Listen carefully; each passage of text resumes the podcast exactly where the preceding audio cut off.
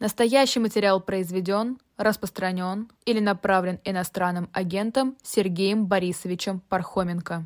Добрый вечер, добрый день. Это «Особое мнение» на живом гвозде. С вами Ольга Бычкова с особым мнением Сергей Пархоменко. Привет. Привет, привет. Очень рад тебя видеть и быть в этом эфире. Ну и давай мы напомним э, опять нашим э, слушателям и зрителям, что у нас тут есть чат в YouTube. Я смотрю э, в него, заглядываю одним глазом и смотрю, что там появляется важного и интересного. Пишите, комментируйте, задавайте свои вопросы. Я смотрю также в телеграм-канал Сергея Пархоменко «Пархом Бюро», где тоже есть какое-то количество э, тем и предложений к нынешнему эфиру. Но я хотела попросить тебя э, начать сразу с сегодняшней новости про депутата Адама Делимханова, про которого в начале телеканал «Звезда» сказал, что он ранен или не ранен, а, а вовсе даже не погиб э, и так далее. Но здесь, может быть, интересен не факт, не сам факт ранения, этого человека, а то, что да, действительно таким образом подтверждается, что чеченские образования, э, формирования находятся в Белгородской области и действительно э, запущены туда заниматься охраной территории от диверсантов? Или есть еще какие-то соображения по этому поводу? Есть много разных соображений. Действительно, отчасти это подтверждает, точнее не так, в какой-то части это подтверждает присутствие э, вот этих особенных чеченских формирований, ну, мы не знаем, сколько их, мы не знаем, все ли они, мы знаем, что теперь, ну, во всяком случае, можем подозревать по этому инциденту, что, ну, там какое-то количество их там есть, и кто-то из их командиров, причем достаточно высокопоставленных, сколько известно, что Делимканов э, лицо особо приближенное к главе Чечни, действительно, какое-то количество их там есть. Э, Делимханов личность э, яркая, я бы так сказал. Э, человек известный довольно давно. Я бы сказал, что настоящая слава пришла к нему 10 лет тому назад, когда произошла знаменитая драка в кулуарах, по-моему, в 2013 году это было, драка в кулуарах Государственной Думы с другим депутатом, когда у него, у Делимханова из кармана выпал внезапно. Так бывает, когда во время драки выпадает золотой пистолет – стенах Государственной Думы. И тут как-то все решили приглядеться, а что же это у нас такой за, э, непростой, а золотой, а золотой депутат. А он действительно непростой и золотой, и хорошо известен еще со времен чеченских войн. Э, про него говорят, что он был э, очень близок к полевому командиру Радуеву. Был его то ли там охранником, то ли начальником охраны, то ли личным водителем, то ли еще кем-то таким. Вот. Э, кроме того, он действительно за эти годы много-много раз продемонстрировал себя э, таким человеком на особом положении в Чеченской Республике и на особом счету главы Чеченской Республики Кадырова. Э, мы помним его участие в очень, я бы сказал, трагической и одновременно грязной истории с похищением Заремы Мусаевой из Нижнего Новгорода. Помните? Это февраль 22 года.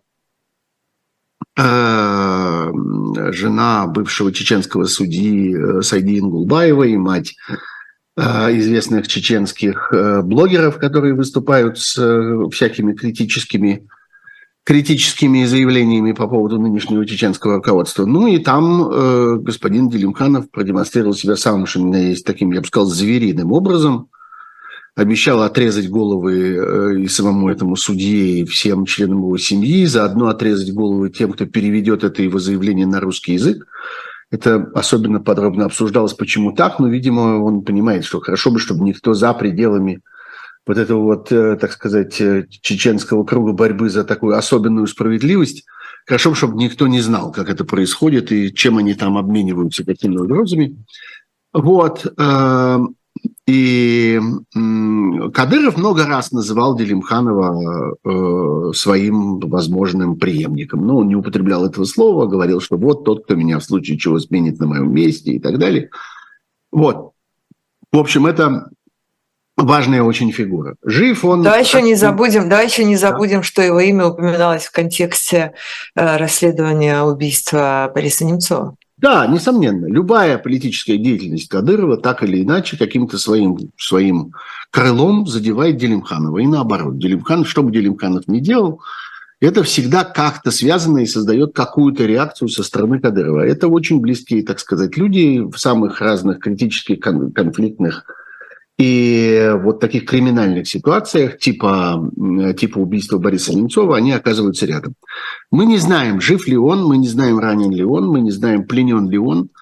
А, пока чрезвычайно э, противоречивые на этот счет сообщения. А, есть удивительное совершенно, оно, я бы сказал, войдет в аналы этой войны, заявление самого Кадырова, который обратился к украинской разведки с предложением продать ему э, Делимханова, ну, в смысле, продать его живого или его тело, ну, во всяком случае, вот как-то за деньги. Это откуда? Это откуда известно? Из самого, собственно, как? Угу. Из, из телеграм-канала, э, из телеграм-канала Кадырова, если как-то ты каким-то образом это пропустил сейчас одну секундочку, это настолько выдающийся текст. Нет, ты рассказывай, что, а я найду. Мне кажется, да. да, да, что мне кажется, да стоит, стоит даже это зачитать. Сейчас, секундочку, это, это чрезвычайно просто. Вот телеграм-канал. Я сам, пишет Кадыров, не могу никак выйти на Адама Делимханова. На связь угу. Не выходит. Прошу украинскую разведку предоставить информацию о том, по какому именно месту и по каким позициям был нанесен удар, чтобы все-таки я смог найти моего дорогого брата. Вознаграждение обещаю щедрое и очень прошу посодействовать. Мне кажется, что и за этим сообщением Кадырова, и вообще за этим покушением, чем бы оно ни кончилось, в чем бы оно ни заключалось на деле Мканова, есть еще один важный сюжет. Э, он заключается в том, что украинская разведка или украинские войска, или, в общем, что-то украинское узнала, где находится Делимханов. В точности узнал, до такой степени точно, что даже смогло выстрелить по этому месту. Возникает вопрос, откуда? Это ровно так же, как в истории с обстрелом того ресторана – где э, э, пьянствовал э, глава российского бывшего Роскосмоса, э, и где был он, значит, э, поражен в задницу. Вопрос не в том, что он был поражен в задницу, а вопрос в том, это что... Было, это было где-то в э, Донбассе. Это было, да, это было, угу. да, это было в Донбассе. Вопрос не в этом, а вопрос в том, что кто-то же ведь сообщил, что он там сидит в этом ресторане в эту минуту. И вот это самое интересное. Откуда утекла эта информация и какие существуют каналы, так сказать, связи украинской разведки и э, украинских э, специальных всяких частей с людьми, которые окружают всяких российских высокопоставленных лиц. Здесь э, возникает вопрос невольно, сказал бы я. Невольно возникает вопрос, нет ли там Пригожин. Потому что конфликт между Пригожиным и э, Кадыровым на поверхности, и мне представляется, что это конфликт не театральный, он не э, притворный, он настоящий. Они действительно ненавидят друг друга, они действительно соперничают э, много за что. Можно там долго загибать пальцы и перечислять, что именно они, им есть что делить, да, это так. Э, было, как вы понимаете, много разных разговоров о том, что у Пригожина есть какие-то специальные взаимоотношения с э, украинской разведкой, украинской контрразведкой, украинскими, украинским военным командованием. И в зависимости от симпатии или антипатии к Пригожину эти особые отношения объясняли по-разному. Одни объясняли это тем, что Пригожин просто завербован и работает параллельно на украинскую разведку, а другие говорили, да нет, ну что вы, там все совершенно объяснимо, чисто и понятно. Пригожин обязан поддерживать эти отношения, потому что он все время ведет переговоры об обмене пленными, а, и э, волей-неволей должен э, там, значит, э, эти каналы содержать. И первое же, первое же, первые же часы после этого самого покушения, они немедленно создали много такого рода, такого рода подозрений – и, в частности, внимательные наблюдатели за Телеграмом обратили внимание на э, телеграм-канал такого одного из самых, я бы сказал, свирепых пропагандистов и человека, который, в общем, не вылезает там из канала Соловьева и сам бесконечно много вещает, такой Мардан э, имеется, вот, который написал у себя, написал, а потом удалил. Но несколько минут это сообщение у него провисело, Написал он следующее. Интрига с ранением Делимханова заключается в том, как украинская разведка узнала его месторасположении. А, ну, дальше он употребляет бранное слово, которое я не буду повторять в отношении, в отношении украинской разведки. Вот они с самого начала разгоняют тему, что координаты правой руки Кадырова ВСУ передал Пригожин в качестве ответки за заключение союза с Шойгу. Заключение Кадырова с союза с Шойгу. Версия выглядит, конечно, абсолютно топорно, но объективно военные успехи армии России усиливают политический вес Шойгу, обнуляя все успехи Пригожина, противостояние с Шойгу, Минобороны и так далее, и так далее. Послушайте, ну вот э, это хороший способ сказать, что версия выглядит э, топорно, но при этом, тем не менее, эту версию обнародовать. А, ну что же, да, мы знаем, что они так работают. Мы знаем, что у них это так устроено. Мы знаем, что они пользуются такими приемами. И на самом деле, действительно, ну, во всяком случае, без обсуждения этого тут не обойтись. Есть какая-то роль Пригожина в этом или нет. А, но, во всяком случае, это, а, это важный факт, который мы обязаны как бы обдумать и обсудить.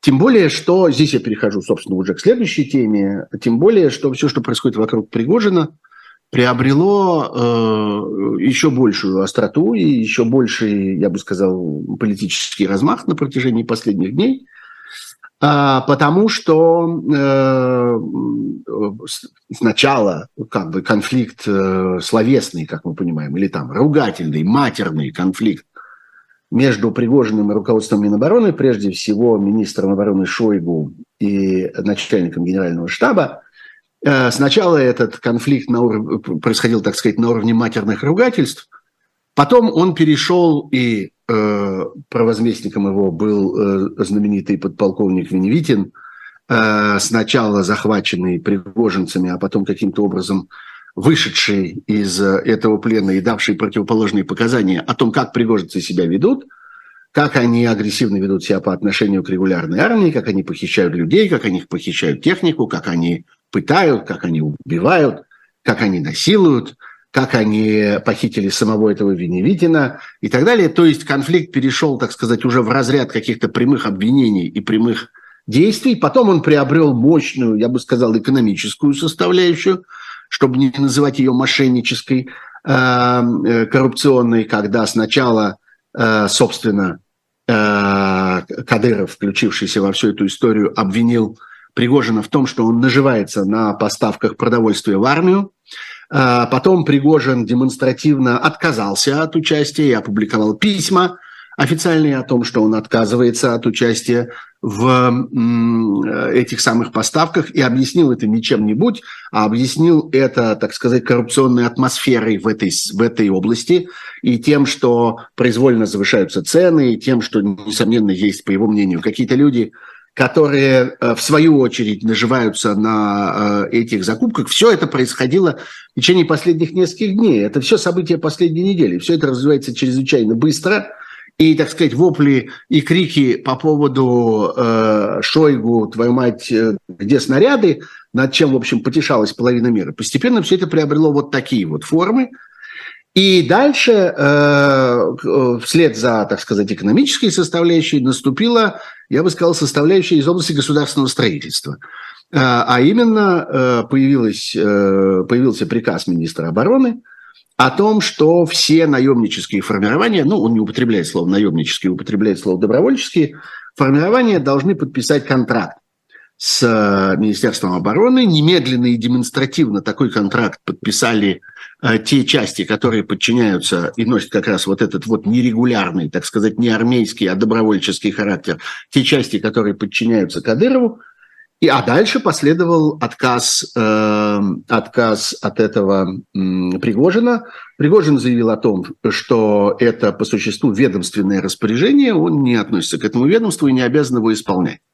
Ну и ну, там и, еще наконец... было все-таки заявление Путина на эту тему. Вот. Ну и, наконец, финальная, так сказать, э, часть этой истории, финальный обмен репликами. Это в дело вступил, собственно, Путин, который вчера в своей, э, на своей встрече с военкорами заявил о том очень длинно, очень путанно, велеречиво, не называя никаких имен, а, так сказать, ходя кругом и около, и заплетая это, так сказать, в какие-то благообразные Э, такие косички о том, что вот люди должны получать э, социальное обеспечение, государственные гарантии, люди должны пользоваться теми же льготами, которыми, которыми пользуются люди, воюющие в составе регулярной армии. Поэтому, да, действительно нужно, чтобы все это все подписывали, при этом он не назвал никаких, никаких наименований.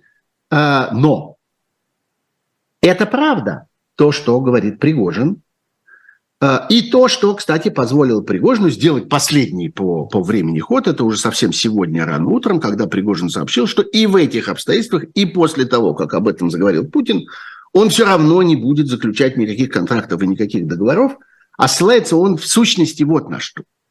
Он говорит там, если надо, что касается всяких льгот, привилегий, государственной гарантии и так далее – если надо, то президент и Государственная Дума как-нибудь с этим разберутся и что-нибудь придумают для того, чтобы обеспечить эти государственные гарантии тем, кто воюет в добровольческих формированиях. На что он толсто и непрозрачно намекает? Он намекает на то, что удивительным образом во всей этой истории нет президентского указа и нет думского закона. А есть действительно только распоряжение Шойгу. То есть, несмотря на то, что мы можем говорить, что вроде Путин встал на сторону Шойгу, вроде поддержал его, вроде э, присоединился к его требованию. Но так присоединился, чтобы не нести за это никакой ответственности. Ведь на самом деле это делать пяти минут. Написать э, указ из двух абзацев и подписать его.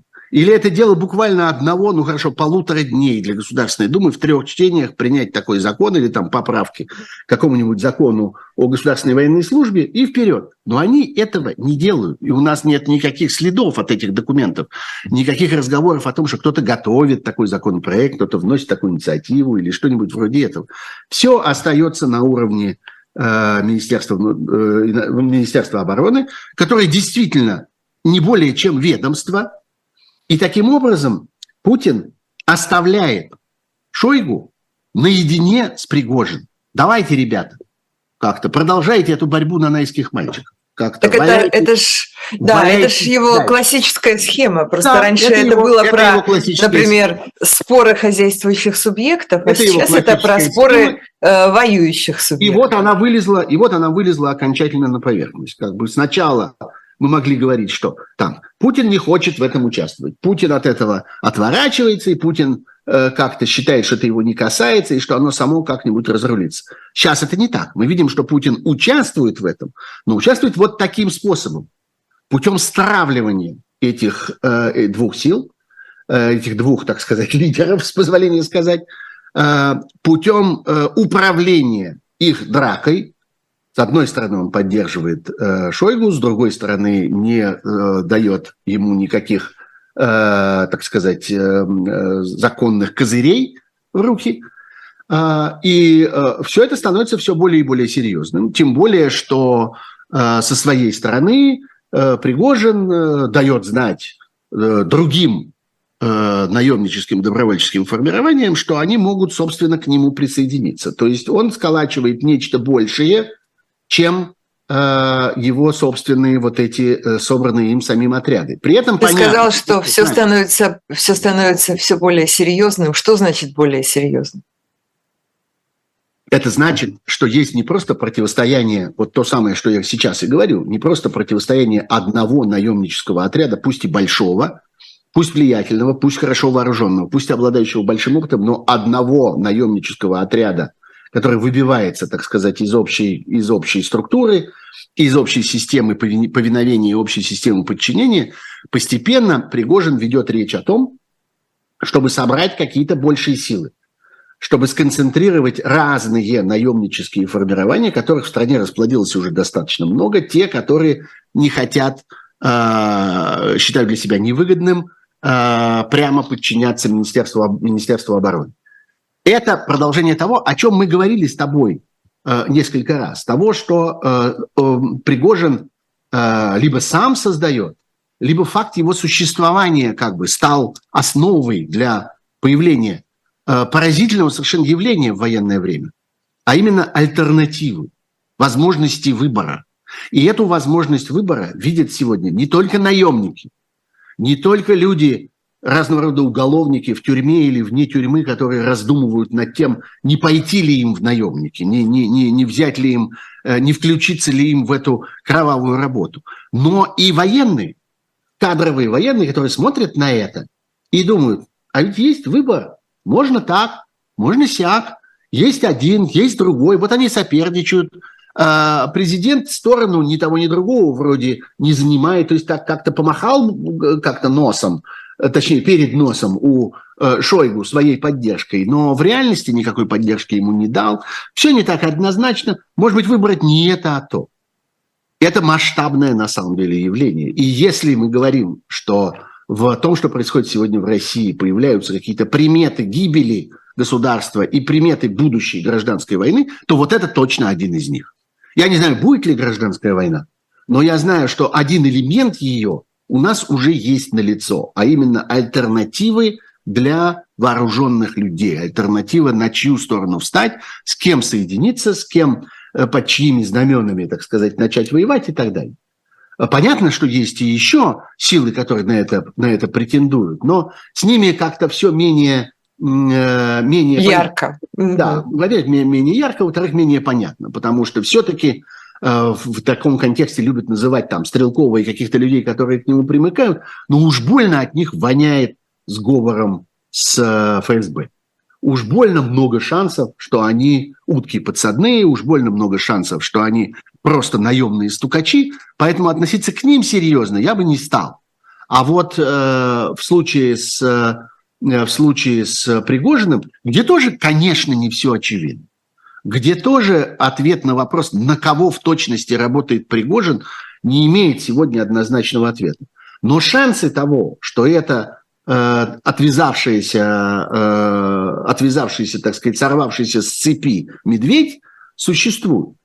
Действительно, один из вполне рабочих вариантов сегодня, я должен это сказать, заключается в том, и все больше и больше шансы, ну, так сказать, аргументов тому, что это ровно так и есть. Один из возможных вариантов объяснения происходящего заключается в том, что э, Пригожин, созданный внутри, в недрах российских спецслужб, в недрах разного рода силовых структур, постепенно в какой-то момент почуял свою собственную э, силу, свою собственную волю, свои возможности, свой потенциал. Он, несомненно, человек, наделенный э, разного рода талантами, начиная от того, что мы теперь слышим бесконечное количество его э, устных заявлений. Он э, сделался таким аудиоблогером, одним из, может быть, самых активных, производящим колоссальное количество этого аудиоконтента ежедневно. И надо сказать, что он хорошо говорит, он хорошо формулирует. И я представляю себе, какое впечатление это должно производить на его, что называется, целевую аудиторию, на людей, которые к которым, собственно, э, он обращается в этом свирепом, брутальном стиле. А, это хорошо исполнено. И более того, э, складывается такое впечатление, ну, понятно, что там при нем есть, так сказать, какие-то авторские силы, какие-то люди, которые ему пишут, которые ему помогают и так далее, но его собственная заслуга в этом, несомненно, велика. Но, кроме того, он, несомненно, серьезный политический интриган. И момент его, так сказать, пика, он понятен, когда он случился. Он случился, собственно, тогда, когда ему была отдана система ФСИН на откуп, когда ему разрешили забрать сколько угодно людей из э, системы исполнения наказаний российских, когда ему разрешили по существу разрушить систему исполнения наказаний, э, продемонстрировать себя, так сказать, царем преступного мира, который трахнул э, всех, прокурора, судью, э, начальника тюрьмы, э, охранников, как-то всех он перетрахал и оказался самым главным там среди них. В этот момент он почувствовал, что у него действительно есть некоторый мощный ресурс в руках. С тех пор многое произошло, с тех пор много э, в это вмешалось разных других э, игроков, так сказать, но и событие приняло совсем другой масштаб это больше не противостояние отдельного бандита или отдельного предводителя отряда наемников, кому бы то ни было, это сегодня реальный, зримый раскол российских вооруженных сил в широком смысле этого слова. Вот тех сил, которые состоят из людей, имеющих в руках оружие. В погонах или без погон. В такой форме или в секой. На такой технике или, или на другой. И в этом смысле очень, конечно, наглядно, очень зримо э, то, что мы узнали во время скандала с этим самым э, подполковником Венедиктовым. Между ними просто реально бои происходят, что они реально убивают друг друга, похищают друг друга, избивают друг друга, лишают друг друга военной техники, боеприпасов и так далее. Ну, представить себе это в какой-то регулярной армии невозможно, но эта армия нерегулярная. Это армия, состоящая из бандитов на обеих сторонах, просто одни бандиты в, государ... в форме государственного образца, а другие нет. А, и теперь это приобрело вот такой масштаб. Так что за время пути собачка и проблемка смогла сильно подрасти и превратиться во что-то, что действительно может оказать серьезное влияние на дальнейшее развитие э, этой э, войны, развязанной Владимиром Путиным. А, тут есть еще примыкающая тема по поводу встречи Путина с так называемыми военкорами. А давай вторую половину с нее а. Да, а вот давай, да, давай вот сейчас мы сделаем перерыв, как раз да. я хотела предложить, а потом угу. мы продолжим. Итак, э, буквально одна-две минуты для наших слушателей и зрителей рассказать, что у нас есть хорошего на живом гвозде, ну и успею быстро про еще одну книжечку вам поведать. А, и еще одна небольшая реклама – это Э, очередное пополнение на сайте Shop Дилетант Медиа. Это книга про гонку вооружений, про историю заключения и исполнения обязательств по договору о ликвидации ракет средней и малой дальности. Вы видите обложку на своих экранах. Э, там действительно Горбачев и Рейган, а, и там рассказывается о многолетней борьбе за мир и о том, что борьба эта и борьба за разоружение достигла своего апогея в конце 80-х, а это было время как раз глобальных э, перемен в Советском Союзе и в конечном счете в мире под названием «Перестройка». Гонка вооружений Скотта Риттера на сайте шоп «Дилетант Медиа». Ну и давай вернемся э, к нашим сегодняшним новостям. Э, вот эта вот встреча Путина с так называемыми военкорами, так она теперь для краткости принято ее обозначать, в пиаровском смысле, а неужели весь смысл ее и все предназначение заключалось только в том, что вот началось украинское контрнаступление, и нужно теперь сказать, что ничего из этого не, не, не выходит, э, не вышло и не выйдет. Неужели вот Вообще... только вот ради этого был вот такого, ради этого скромного выхлопа, вот это все было вот так вот обставлено? Вообще удивительный факт, а может быть, я просто недостаточно внимателен и не заметил, но мне показалось, что никто не заговорил про то, что это и есть прямая линия. А у нас же должна была быть прямая линия, она была назначена на сегодня, вы будете смеяться, на 14 июня. Потом ее отменили. А хотя на протяжении уже многих лет последних, за исключением ковидного 2020 года, прямая линия вот эта президентская происходила ровно в июне, в середине июня в разные числа. Ну вот получите вместо прямой линии. А, что касается тех, так сказать, заявлений, которые сделал Путин по поводу того, что происходит на фронте, что происходит на войне, как развивается украинское наступление и какая невероятная катастрофа его постигла и так далее, а, это все, конечно, а, интересно только в том смысле, что приоткрывает нам, так сказать, крышечку на этом чайнике. Мы можем заглянуть внутрь и посмотреть, какие удивительные события происходят в голове у этого человека. К реальности это, конечно, не имеет никакого отношения, это имеет отношение к тому, что ему врут. Вот что ему врут, то он и сообщает. Ему сказали, вот мы уничтожили вот такой 4711 вражеских танков. Он радостно умножает эти 4711 еще и на 2. Я уверен, что он еще и сам сверху того проверяет э, как-то. Ну, у меня нет никаких доказательств, но все-таки я слишком много лет наблюдаю за э, этой, э, я бы сказал, поразительной человеческой натурой, и у меня нет никаких оснований считать, что он адекватно передает то, что ему несут, а несут ему уже заведомую ахинею. И то, что он начал рассказывать про катастрофу этого наступления с первого момента и так далее. Просто сам факт, что он полез на публику с этим, свидетельствует о том, что ему нанесли очень хороших новостей. Потому что трусость этого человека совершенно неописуема. И заключается она в том, что при малейшем э, каком-то неудобном Э, положении, при малейших сложностях, при малейшей тени ответственности, которую нужно было бы нести за что-нибудь, этот человек мгновенно залезает под кровать. мгновенно исчезает из виду, перестает с кем-то общаться, ссылается на какие-то самые невообразимые, там, то ковидные, то еще какие-нибудь обстоятельства и исчезает, потому что он страшно труслив. На самом деле этим объясняется очень многое из того, что делает Путин. И теперь именно во время этой войны мы с вами это увидели, что это просто невероятная политическая трусость. Политику вообще положено брать на себя ответственность в сложных ситуациях. Политику положено принимать сложные, иногда непопулярные, иногда тяжелые решения. А, но этот политик трус, и он ничего этого не смеет делать. Но когда ему приносят что-нибудь, чем можно похвалиться, как ему кажется, он с радостью бросается это делать, да еще и использует это как повод для каких-то очередных свирепых угроз и очередных каких-то размахиваний, размахиваний разнообразными дубинами. На этот раз он размахивал Э, помимо всего прочего, как я понимаю, угрозой применения ядерного оружия вблизи российских границ. Лично я вот так интерпретирую наиболее такую загадочную и привлекшую к себе наибольшее внимание фразу Путина по поводу того, что вот если продолжатся какие-то э, нападения на российскую территорию, то придется создать э, санитарную зону. Как он себе представляет эту санитарную зону? По всей видимости, зону полной безлюдности.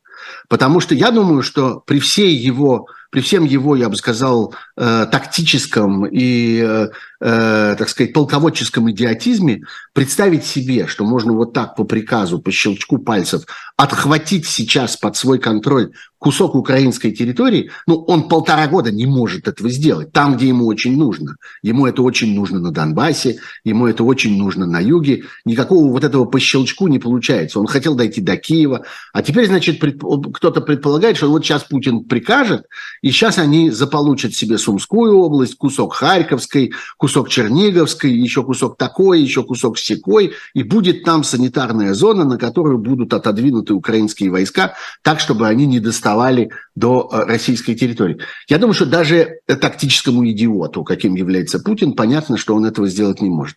А что может? Очистить эту зону заставить, сделать ее безлюдной, сделать ее безжизненной, сделать ее, ее погибшей по существу выжженной. Как это можно сделать при помощи тактического ядерного оружия? Я думаю, что это и есть угроза.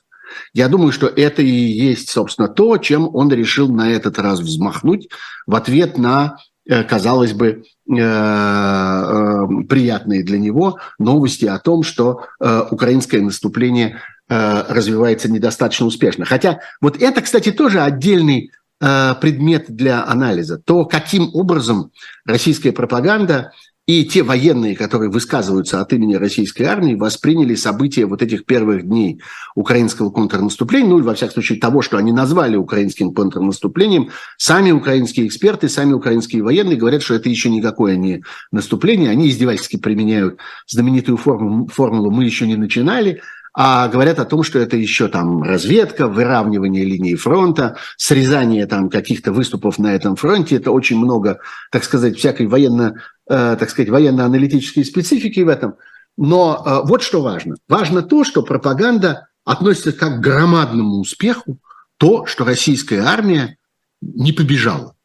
Вот не случилось того, что за полдня случилась катастрофа Российского фронта. Все рухнуло, все убежали, все рассыпалось, все друг друга предали и в ужасе э, унеслись. Этого не случилось. И это очень большое событие. Это очень важный успех. Вы понимаете, это вот то, чем мы будем теперь... Нам удалось устоять на месте.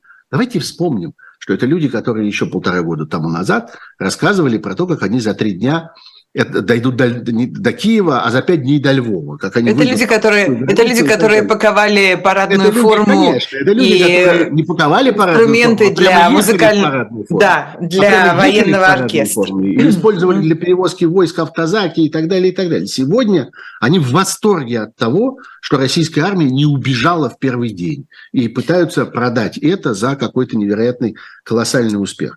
А дальше, Что такое? Начинаются, а дальше, дай договорю, начинаются угрозы разного рода чудовищными катастрофами. Вот катастрофа э, вот, э, ядерного удара. Да, Есть вот что еще... такое было, что такое было написано э, в непонятном состоянии Сергеем Карагановым про как раз э, то, что нужно напомнить о существовании ада и применить ядерное оружие. Это немножко другая история, потому что это не тактическая вещь. Это не имеет отношения, так сказать, к взаимоотношениям Путина с Украиной.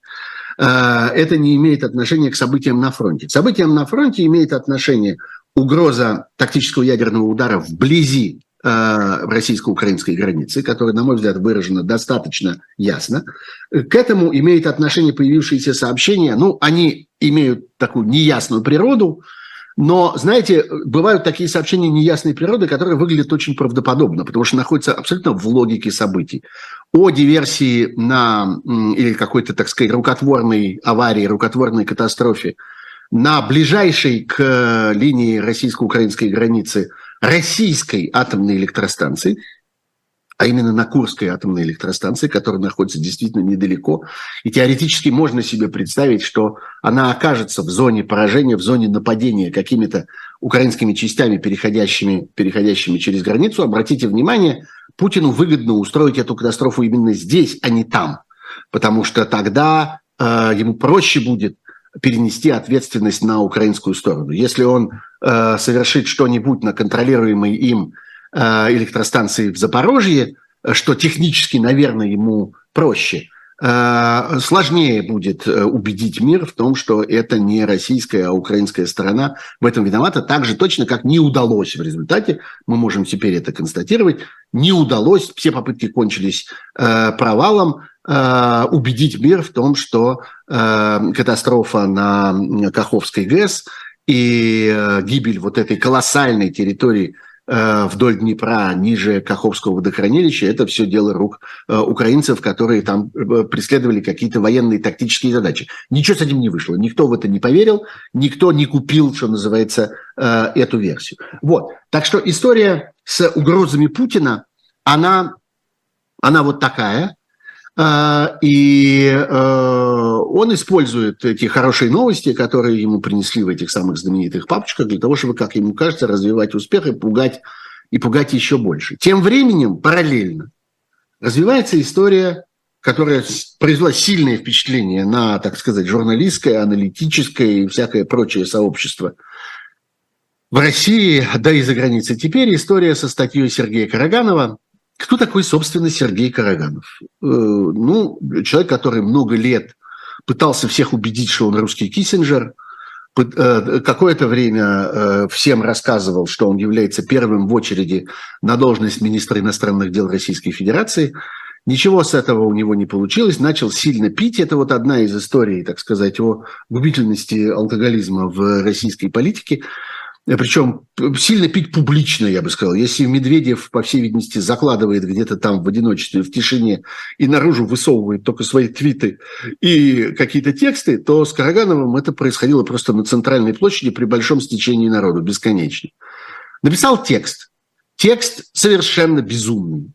Смысл этого текста, если очистить его от невероятного количества всякой велеречивой чепухи, в частности даже каких-то таких неумелых теологических выкладок о том, что Господь дал миру оружие массового поражения для того, чтобы напомнить ему там о чем-то, вернуть его из лона греха и всякое такое. Я не способен это цитировать дословно, поэтому вот э, пытаюсь просто передать вам то впечатление, которое я получил при этом тексте. Но у этого текста есть прямой смысл.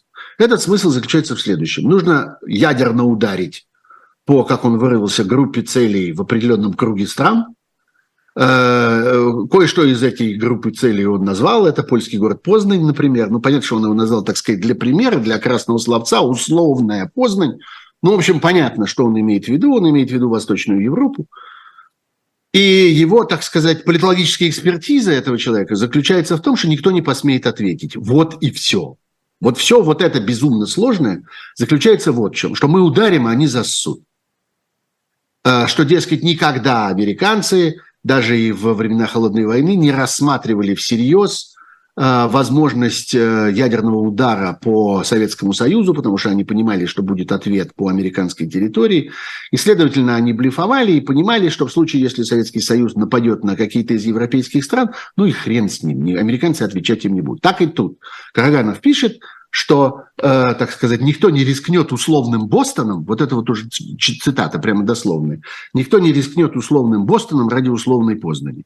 То есть они не посмеют ответить на ущерб, нанесенный европейским странам, всерьез ответить, и, так сказать, проглотят это, и задумаются о другом, и мир станет совсем иным, и в нем будет другие другое соотношение сил, другие приоритеты, другой уровень разговора, другая интонация этого разговора, все станет другим, и по существу победа будет таким способом, э, таким способом достигнута. Я, кстати, обратил бы ваше внимание, что это совсем не новая идея. Я в точности это, даже, пожалуй, в еще более жестких выражениях, видел осенью прошлого года. Был опубликован текст, у которого два автора. Один автор – это такой Дмитрий Тренин, который командовал российским фондом Карнеги, который много-много лет подозревали в том, что этот российский офис американского фонда Карнеги является Э, таким гнездом ФСБшной агентуры, что на самом деле они давно договорились с российскими спецслужбами и давно работают на самом деле на них, а не на этот самый фонд Карнеги. Фонд Карнеги, напомню, это один из самых знаменитых, самых мощных и самых авторитетных американских тинктенков, то есть таких исследовательских мыслительных институтов по поводу политики. Но, тем не менее, вот российский офис находился в таком довольно специальном положении. Человек, который им командовал, обладал очень специальной репутацией. А второй – это Федор Лукьянов. Это человек, которого российские журналисты хорошо знают, потому что он прошел длинный путь, он был замечательным и очень квалифицированным, и очень разумным, и очень талантливым обозревателем международной политики в 90-е годы во всяких хороших газетах и хороших журналах, и я тоже его хорошо помню. А потом продал душу. И душу он продал за место главного редактора журнала «Россия в глобальной политике» и за возможность вести сессии э, Валдайского клуба, на которые приходит Путин.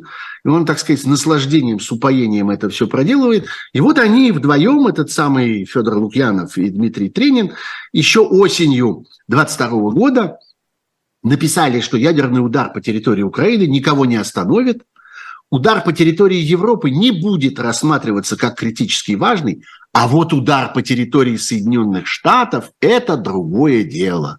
О том, почему важно вернуть чувство страха в геополитику, говорят Федор Лукьянов с Дмитрием Трениным.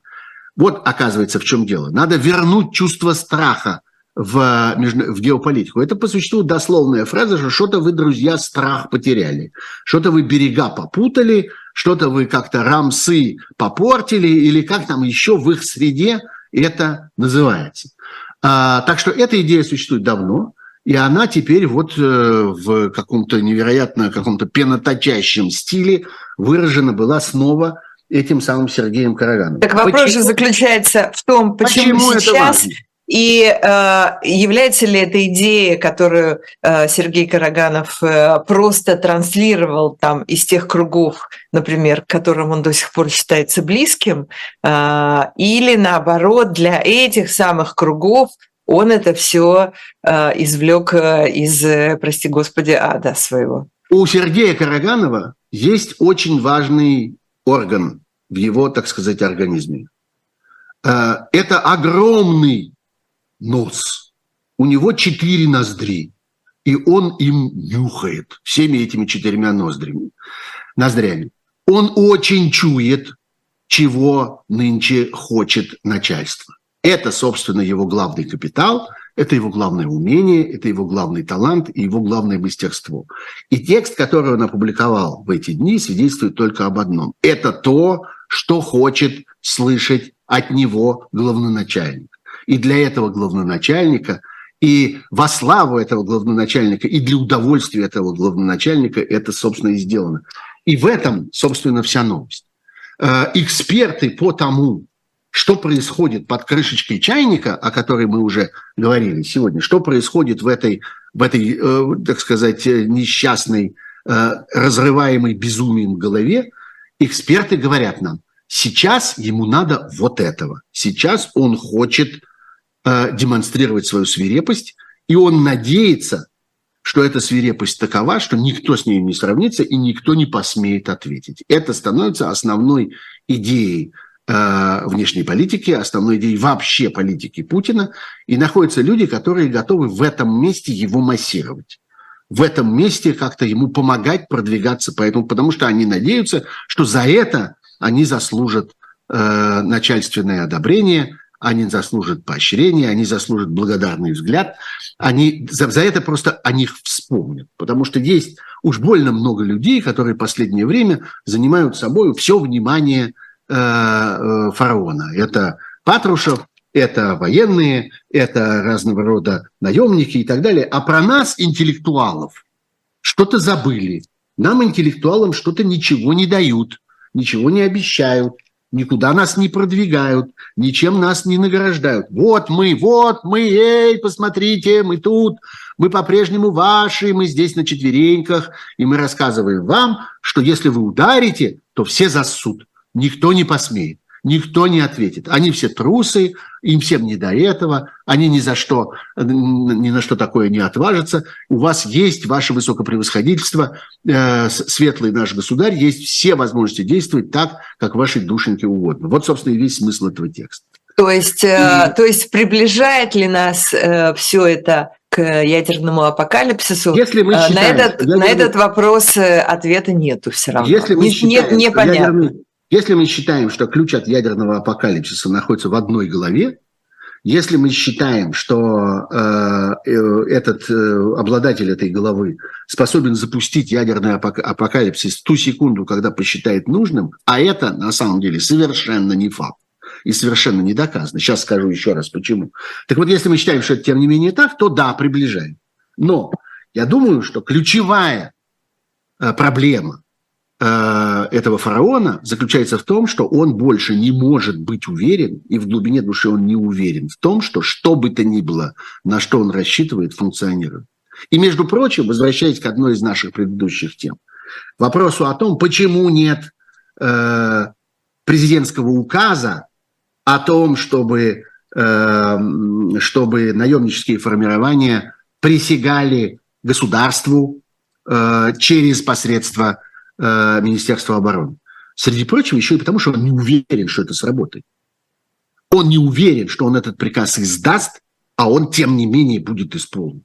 И вот это некоторая серьезная катастрофа и некоторое будет серьезный, э, серьезное свидетельство того, что ситуация действительно сгнила, что она действительно развалилась. Поэтому лучше этого указа не делать, лучше поддерживать Шойгу на словах, а не, не оставлять никаких следов и не писать никаких бумаг. То же самое абсолютно с ядерным ударом. Я думаю, что единственное, что сдерживает сегодня Путина от того, чтобы ступить на этот путь и попытаться организовать эту катастрофу, во всяком случае в локальном масштабе, это неуверенность в том, что он фактически способен это сделать. Потому что между ним и ядерным взрывом есть много разных технических обстоятельств, которые могут работать и могут не работать. А Путин за последние полтора года много раз убедился – как плохо работает все, что связано с техникой. Это не только, э, не, не только ракеты в космос не взлетают, и не только разнообразные булавы не испытываются как следует, и не только кинжалы, как выясняется, можно сбить при помощи американских систем ПВО,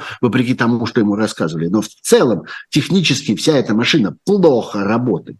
Это первое. И второе, на пути между ним и этим ядерным взрывом стоят люди – реальные живые люди, которые могут подчиниться, а могут нет, которые могут иметь свое мнение, которые могут иметь свои расчеты, которые могут иметь вдруг, окажется, какое-нибудь свое достоинство, и это будет для него катастрофа.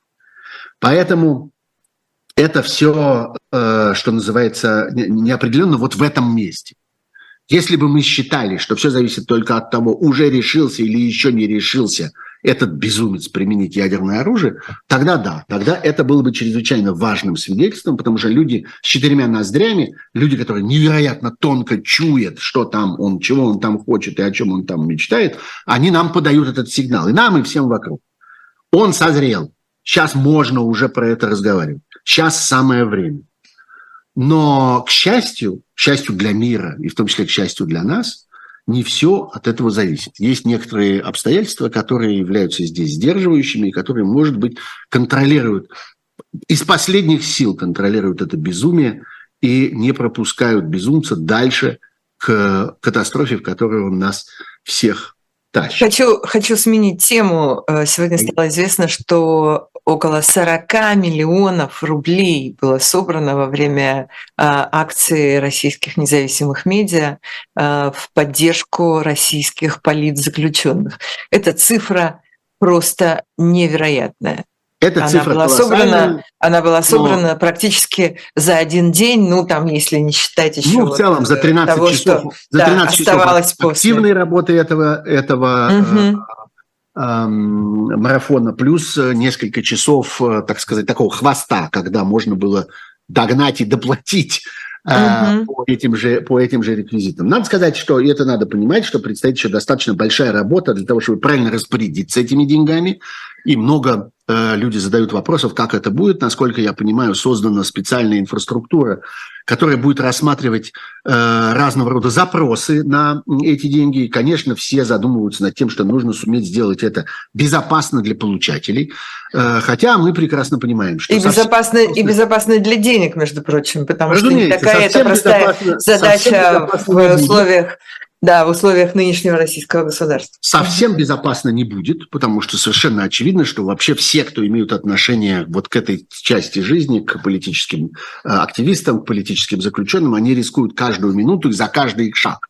Поэтому просто говорить, что а что же вы э, заставляете этих, этих людей рисковать? Эти люди уже рискнули один раз и находятся, несомненно, в зоне риска. И из этой зоны риска никто их не вытаскивает, не сможет вытащить. И э, это, тем не менее, не повод, чтобы не помогать им.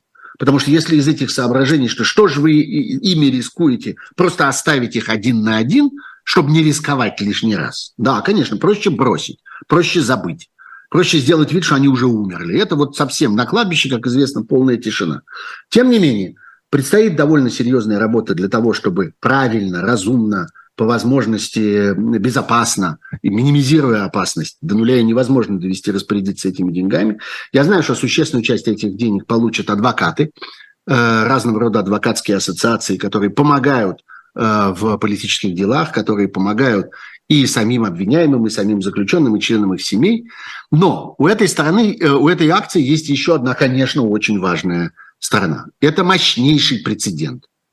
Это мощнейший аргумент в нескончаемом разговоре о том, кто с кем должен объединиться, как преодолеть разногласия и что нужно сделать для того, чтобы, наконец, все противостоящие Путину силы самой разной природы и правозащитники, и гражданские активисты, и, собственно, профессиональные политики, и журналисты, которых не надо путать, между прочим, между собой. Это разные группы, у них разные задачи и так далее.